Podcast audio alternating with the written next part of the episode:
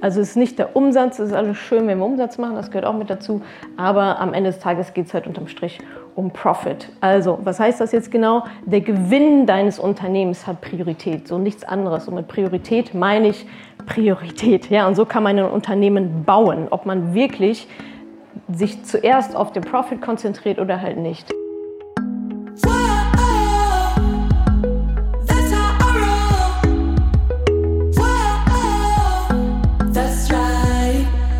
Hallo ihr Money Pennies, herzlich willkommen zu dieser kurzen, knackigen Podcast-Episode. Ich war eingeladen beim Unternehmerinnen-Tag bei der IHK in Berlin. Das habe ich mir natürlich nicht entgehen lassen und habe dort einen Vortrag gehalten, eine Keynote mit dem Thema meine drei Finanz-Must-Haves für Unternehmerinnen. Und interessanterweise, als ich das so zusammengepackt habe, die Präsentation, habe ich gemerkt, das sind ja auch drei Must-Haves im Privaten. Also Win-Win-Win-Win-Win äh, für alle Beteiligten. Ähm, daraus können auch Nicht-Unternehmerinnen noch ganz, ganz viel lernen. Und an dieser Stelle wünsche ich euch jetzt erstmal viel Spaß mit meinen Top 3 Finanz-Must-Haves für Unternehmerinnen und aber eben auch Privatpersonen. Ja, vielen Dank. Das war ja äh, sehr detailliert. 27 Wochen wusste ich gar nicht. Interessant. Äh, ja, vielen Dank für die Einladung. Ich freue mich riesig, äh, hier dabei sein zu dürfen. Ähm, Finanzen ist mein Thema, aber auch Unternehmertum, bezeichne mich auch selber als Unternehmerin, einmal mit Wegesuche, äh, da den Exit gemacht und aber natürlich auch mit meiner Moneypenny Unternehmen aufgebaut. Genau, und heute soll es darum gehen, ähm, die drei Finanz-Must-Haves für eben dich als Unternehmerin. Und interessanterweise ähm, sind das nicht nur Finanz-Must-Haves äh, für Unternehmerinnen im Business-Bereich, sondern auch im Privaten. Ja? Das heißt, ihr bekommt hier doppelt guten Content gerade. So, schießen wir mal los. Ähm, das Prinzip Nummer eins, mein absolutes Finanz-Must-Have, sowohl im Business-Bereich als auch im Privaten, da komme ich später noch zu, ist Profit First. Das ist im Endeffekt eine Sache von Mindset, eine Sache von, wie strukturiere ich mein Unternehmen. Ähm, dazu gibt es auch ein gleichnamiges Buch, das heißt Profit First. Und Mike M. Michalovic ähm, schreibt da drin auch, Profit is the lifeblood that keeps a business alive. Also es ist nicht der Umsatz, es ist alles schön, wenn wir Umsatz machen, das gehört auch mit dazu, aber am Ende des Tages geht es halt unterm Strich um Profit. Also, was heißt das jetzt genau? Der Gewinn deines Unternehmens hat Priorität, so nichts anderes. Und mit Priorität meine ich Priorität. Ja, und so kann man ein Unternehmen bauen, ob man wirklich sich zuerst auf den Profit konzentriert oder halt nicht. Also oberste, oberste Priorität ist eben der Gewinn und nicht der Umsatz. Ähm, und das läuft so ganz pragmatisch, gehe ich gleich auch noch mal ein bisschen drauf ein. Ein bestimmter Prozentsatz des Umsatzes wird sofort ähm, beiseite gelegt und wegorganisiert quasi auf ein separates Konto, in ein Depot, wohin auch immer, um sicherzustellen, dass das Unternehmen eben profitabel ist, bevor alle anderen Ausgaben anstehen. Und das ist, glaube ich, das, was in vielen Unternehmen sozusagen schief läuft. Ja, wir gucken mal, was am Ende des Monats, Ende des Jahres übrig bleibt. Ähm, bei den meisten ist das dann vielleicht nicht mehr so super viel, ja. Äh, und das ist eben genau dieser Shift zu sagen, wir schauen uns vor allem den Profit an. Warum ist das sinnvoll? Klar, Sicherung der finanziellen Gesundheit des Unternehmens. Wie gesagt, es geht nicht. Ihr könnt Millionen von Umsatz machen und gleichzeitig Verlust, wisst ihr alle geht aber um Gewinn, finanzielle Nachhaltigkeit und eben auch eine bessere Entscheidungsgrundlage für Investitionen und so weiter oder was ihr euch auch aus eurem eigenen Unternehmen rauszieht, als Gesellschafterin, Gründerin, wie auch immer. Ähm, wie setzt man das jetzt um? Eigentlich ist es eine Budgetierung rückwärts. Ja, ihr könnt euch überlegen, okay, ich möchte äh, im Jahr 2024 eine Million Profit machen. EBIT, EBITDA könnt ihr euch dann ja selber überlegen. Ähm, und dann wird halt rückwärts gerechnet. Ja? Also wie viel Umsatz müssen wir dafür machen und wie viel nehmen wir dann pro Monat immer schon direkt ab, was dann als Profit wirklich gilt. Also statt eben die Gewinne nach, nach Abzug aller Kosten anzuschauen, wie gesagt, ich schaue mal, was so am Ende des Monats übrig ist, ähm, geht es eben darum, den Gewinn vorher schon festzulegen und festzusetzen, darauf hinzuarbeiten, dass das dann wirklich auch so passiert. Ähm, dann werden die Kosten, die Betriebskosten eben so angepasst, dass das halt hinhaut. Vielleicht wird es noch mal ein bisschen klarer, wenn ich noch mal ähm, erzähle, was das im Privaten auch zu suchen hat. Da geht es nämlich um den Pay Yourself First Ansatz, sich selbst zuerst bezahlen. Als ich das, das zum, zum ersten Mal gehört habe, dachte ich so, erstens bezahle ich mich selber, Hä, wie jetzt? Und zweitens auch noch am Anfang, habe ich überhaupt nicht verstanden. Ähm, ist aber relativ easy. Ähm, machen die meisten aber nicht. Ähm, es geht eben darum, jetzt im Privaten auszugeben, was vom Sparen übrig bleibt und nicht umgedreht. Ja, normalerweise Gehalt kommt am ersten, ähm, ersten des Monats aufs Konto oder am zweiten, dritten, ist ja auch egal. Dann bezahle ich erstmal Miete, dann bezahle ich irgendwie mein Fitnessstudio, dann bezahle ich ähm, meine ganzen Versicherungen und so weiter. Und dann schaue ich mal, was am Ende des Monats so übrig bleibt. Und das ist unterm Strich meistens wiederum nicht so super viel, beziehungsweise einfach sehr viel weniger, als wenn wir auch da den Profit an die erste Stelle stellen würden, in diesem Sinne uns selber und eben genau umgedreht zu budgetieren. Also am ersten des Monats, im Privaten jetzt, ähm, idealerweise wird automatisiert eure Sparrate, die ihr euch natürlich ausgerechnet habt, was ihr braucht, um eure Rentenlücke zu schließen, was auch immer euer finanzielles Ziel ist, am ersten des Monats automatisiert weg ja, auch für eure Sparziele. Vielleicht habt ihr verschiedene Konten für verschiedene Sparziele, langfristige, mittelfristige, kurzfristige. Es geht in euer Depot rein, in euer Aktien-ETF-Depot und eben nicht am Ende des Monats, ah, okay, jetzt habe ich noch 50 Euro, äh, Gott sei Dank, und das investiere ich jetzt mal, sondern ihr seid die wichtigste Person in eurem System. Auch nur wenn ihr versorgt seid, könnt ihr auch für andere sorgen, an alle äh, Mamas zum Beispiel auch da draußen. Das gleiche übrigens auch für euer Unternehmen. Also, Genau, dann wird das restliche Geld an alle anderen gegeben. Es ist einfach ein Mindset-Shift, ähm, ob ich mir am wichtigsten bin oder halt quasi die anderen. Das heißt nicht, dass ihr die anderen nicht bezahlen sollt. Bitte bezahlt auch die anderen. Ja, bitte bezahlt eure Miete. So. Aber euch zuerst. Und es ist verwunderlich, wie sich dann alles drumherum organisiert und orientiert. Es funktioniert. Es ist ein bisschen magisch, aber versucht äh, probiert es gerne mal aus. Auch wenn ihr sagt, oh, kann ich aber nicht und so. Wer jetzt 50 Euro im Monat übrig hat, macht mal Pay Yourself First mit 100 Euro im Monat und es wird funktionieren. Ich schwöre. So, ähm, Prinzip Nummer zwei, Must-Have, Business, Notgroschen und Depot. Auch da ähm, ja, sollte man im Business haben und aber natürlich auch privat. Kleiner Exkurs, Insolvenzen durch Corona. 14 Monate nach ähm, Krisenbeginn waren es mehr als 14.000 Insolvenzanmeldungen in nur einem Monat. Das ist absolut historisch, trotz verschiedener Aussetzungen von äh, Antragspflichtmeldungen und so weiter und so fort. Also 70 Prozent mehr Insolvenzen im Jahr 2021. Worauf ist das zurückzuführen? Naja, die Unternehmen ja, haben eben kein Cash mehr reinbekommen, hatten eben nicht diese Rücklagen zu überleben. Ähm, und darum geht es natürlich dann auch beim Notgroschen. Also sorge dafür, dass dein Unternehmen einen Notgroschen hat. Ähm, das ist also eine bestimmte Summe Cash auf dem Konto, an das man halt rankommt im Notfall, wie zum Beispiel Corona oder eine Krise oder wie auch immer so eine Unternehmenskrise aussehen kann. Muss ja gar nicht von außen sein, kann ja auch von innen ähm, äh, herantreten. Und meine Empfehlung ist, also so mache ich das, so machen wir das bei Madame Moneypenny, ein Jahr Minimalausgaben als Cash-Reserve.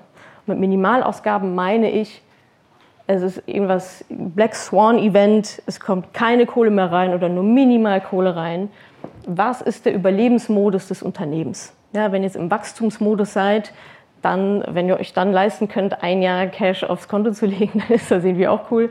Ähm, aber wirklich so Überlebensmodus, ja, also dass das Herz noch ein bisschen schlägt, dass ihr die Krise aussitzen könnt, ähm, um halt, ja, ich sag mal, vielleicht die Key-Mitarbeiter, die ähm, Mitarbeiterinnen, sorry, ähm, zu halten, ähm, vielleicht auch ein kleineres Office runterzustufen, ja, aber dass es euch halt immer noch gibt, dass die Website noch online sein kann, dass ihr eure Steuern bezahlt, Steuerberater und so weiter. Also was sind das für Ausgaben? Äh, wie viel ist das ungefähr? Und das dann für ein Jahr vorzuhalten, ich glaube, dann seid ihr schon sehr, sehr gut, sehr, sehr gut aufgestellt. Ähm, und dieses Geld gehört einfach auf ein Konto, ja, auf ein Businesskonto. Ähm, idealerweise auch nicht da, wo die Operations laufen, wo immer rauf, runter, rauf, runter passiert, sondern idealerweise legt ihr das auch wirklich zur Seite, aus dem Augen, aus dem Sinn, dass ihr da gar nicht in Versuchung kommt, ähm, Donuts mitzukaufen. So, das ist sinnvoll, weil, ja, logisch auf Krisen äh, vorbereitet zu sein, macht als Unternehmerin immer sehr, sehr viel, sehr, sehr viel Sinn. Ähm, da geht es einfach, wie ihr gesehen habt, ähm, um, die, um nichts anderes als das, Unternehmen, äh, das Überleben des Unternehmens. Ähm, genau, finanzielle Schieflage vermeiden durch externe Einflüsse, es können ja aber auch interne Einflüsse sein. Äh, wie gesagt, der Notgroschen ist nicht dafür da, dass es äh, an der Börse wächst, sondern das gehört aufs Tagesgeldkonto.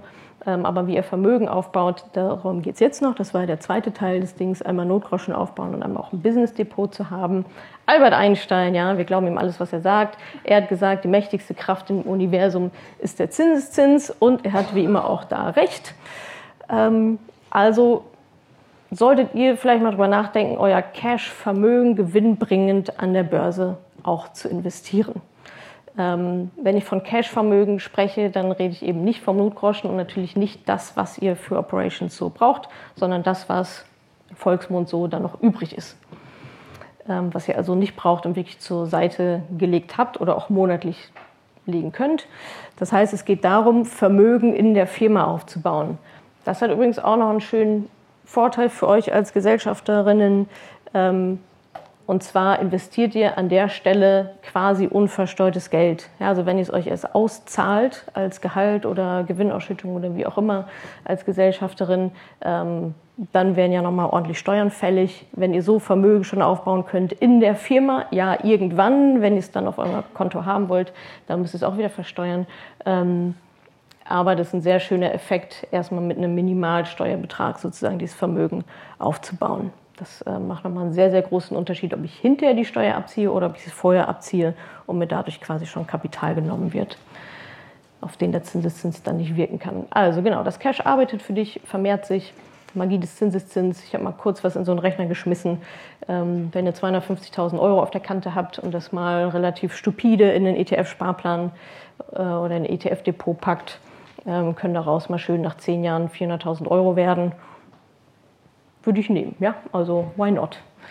Äh, kann man auf jeden Fall machen, bevor es irgendwo rumliegt und man auch Strafzinsen bezahlt. So. Okay, wie setze ich das auf? Eben ein Jahr Cashbestand hatten wir schon. Ähm, es gibt Firmendepots, die könnt ihr öffnen. Da gibt es verschiedene Anbieter. Ist leider nicht so super easy wie jetzt privat. Ihr braucht da verschiedene Nummern und Anträge und so weiter. Aber wenn man sich da einmal durch, reingefuchst hat und durchgeschlagen hat, kann man da relativ easy ähm, investieren und da dann eben wirklich ähm, langfristig investieren. Ne? Also nicht jetzt, ja, ich mache mal ein bisschen was und hoffe, dass sich das verdoppelt, ähm, sondern langfristig investieren über Jahrzehnte, reden wir da, also mindestens mal zehn Jahre, würde ich denken. Ähm, und dann könnt ihr da neben eurem operativen Umsatz und Gewinn und so weiter da eben auch noch schön ein ähm, bisschen, bisschen Vermögen aufbauen. So, das Ganze funktioniert wie versprochen ja auch im Privaten. Ja, Notgroschen aufbauen. Ähm, Im Privaten, ja, denke ich so, drei Netto-Monatsgehälter sollten da ausreichen. Also es geht darum, dass ihr und alle Personen, die von euch finanziell abhängig sind, Kinder zum Beispiel, auch mit versorgt sind. Ähm, auch da gehört das ganze Ding auf das äh, Tagesgeldkonto, auf ein separates Konto und nicht ins Depot, ähm, weil es da einfach ein Risiko ausgesetzt ist. Genau, und idealerweise ähm, rechnet ihr eure Rentenlücke aus ähm, und investiert dann eben, um diese zu schließen, um das Vermögen äh, eben aufzubauen. Und wenn ihr beides zusammenbringt, ja, privates Vermögen, Businessvermögen, ähm, sollte das hoffentlich eine ganz runde Sache am Ende des Tages sein. Kommen wir zu meinem Lieblingsthema. Äh, invest in Humankapital ähm, für dich und auch deine Mitarbeiterinnen. Ich stehe so ein bisschen auf die Uhr. Ja. Ähm, so, Humankapital, was ist das? Ja, Humankapital ist, in mich zu investieren oder eben in meine Mitarbeiterin. Das ist keine Maschine, die ich kaufe oder so, sondern es geht halt wirklich in mich zu investieren, dass ich halt besser werde, mich weiterzuentwickeln und so weiter. Und ich habe aus meinem Business, in meiner Erfahrung gelernt, so, Du bist der Anfang, dein Business ist nur so gut wie du. Punkt. In dem Moment, wo wir uns als Gründerinnen, Geschäftsführerinnen zurücklehnen und sagen, ach ja, äh, Weiterentwicklung brauche ich nicht, genau das passiert auch mit deinem Unternehmen. So ist es bei mir zum Beispiel. Ja, kann ich ganz gut nachvollziehen, wo ich irgendwie mal äh, zwischendurch äh, vielleicht mal nicht so am Start war oder einfach gesagt habe, ich konzentriere mich jetzt auf andere Sachen, was auch vollkommen in Ordnung ist. Ähm, aber ich bin der festen Überzeugung, dass der Anfang wir einfach selber sind und deswegen geht es darum, in uns zu investieren und uns besser zu machen.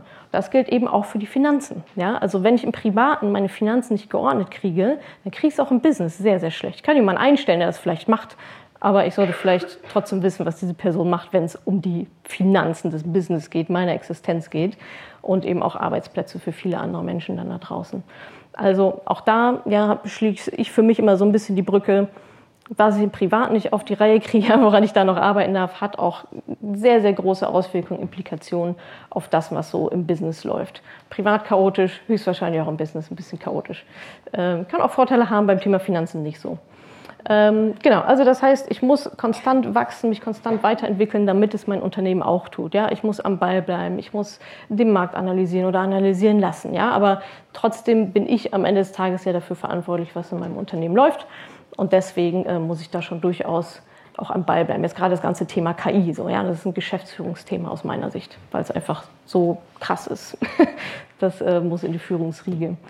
Das gilt aber natürlich auch für dein Team. Also nicht nur ich selber, sondern ja, wenn ihr Angestellte habt, wenn ihr ein Team habt, ähm, auch da, ja, nur wenn die besser werden, wenn die sich weiterentwickeln, wenn die am Puls der Zeit bleiben, wenn die bessere Führungskräfte werden, wenn die sich besser in ihrem Fachbereich auskennen, da am Ball bleiben, Coachings machen und so weiter.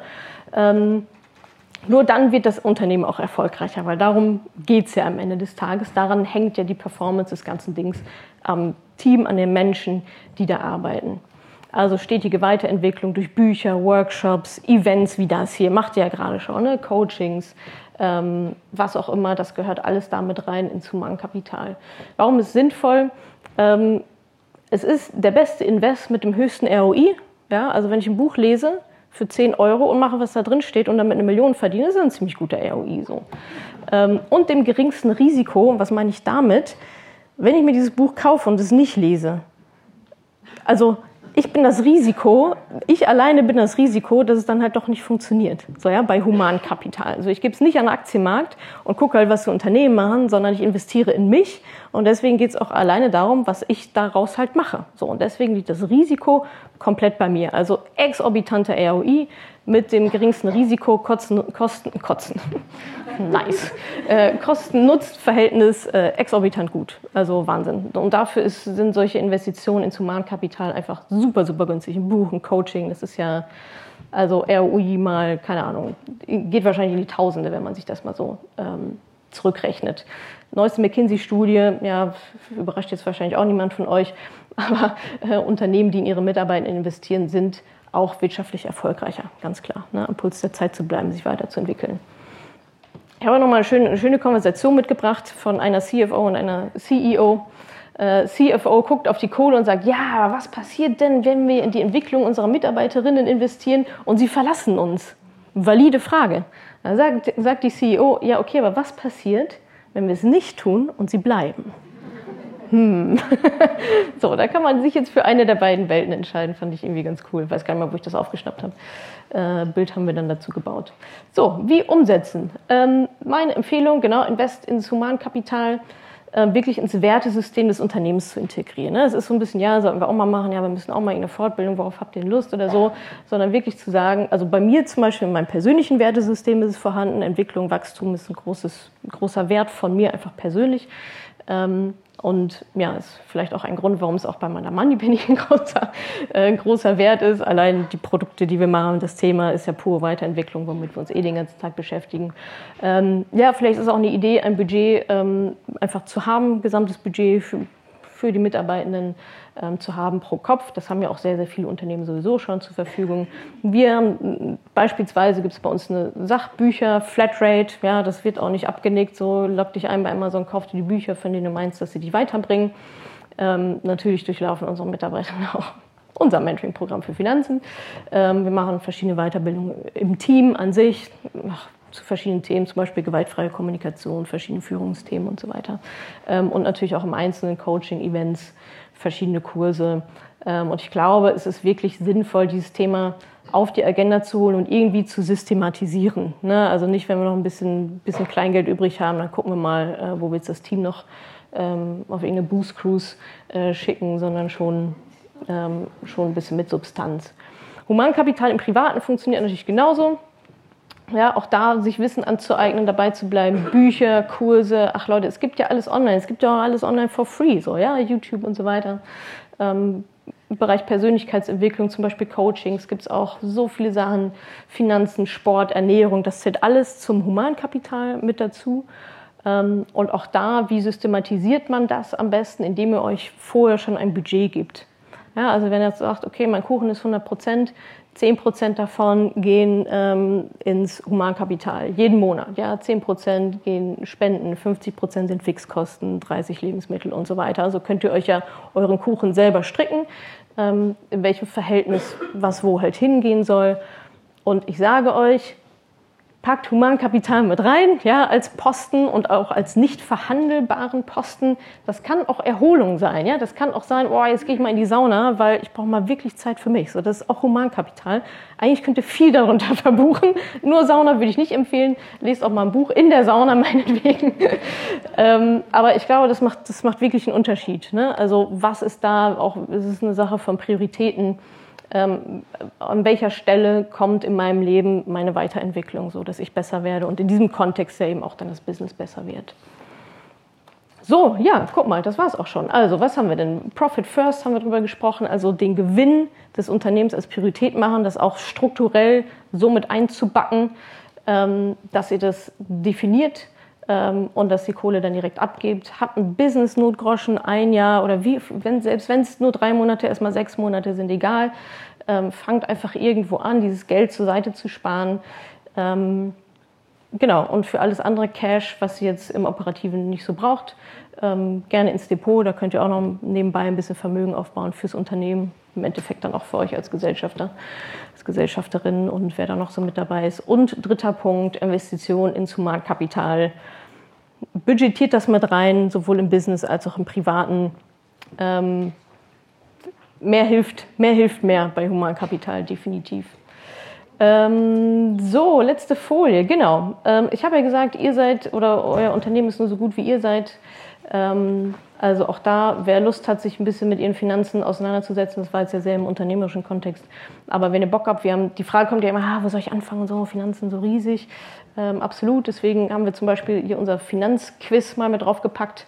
Ähm, sind so ein paar Fragen, danach bekommt ihr eine lustige Auswertung, ähm, aber auch mit konkreten Schritten. Ne? Also wo vielleicht noch eure Themen äh, sein könnten und damit könnt ihr dann super gerne weitergehen. Äh, alles for free. madamoneypenny.de slash Finanzquiz, wer das, wer den 90er Jahre QR-Code jetzt noch nicht abfotografiert hat. Ähm, ja, das war's. Vielen Dank.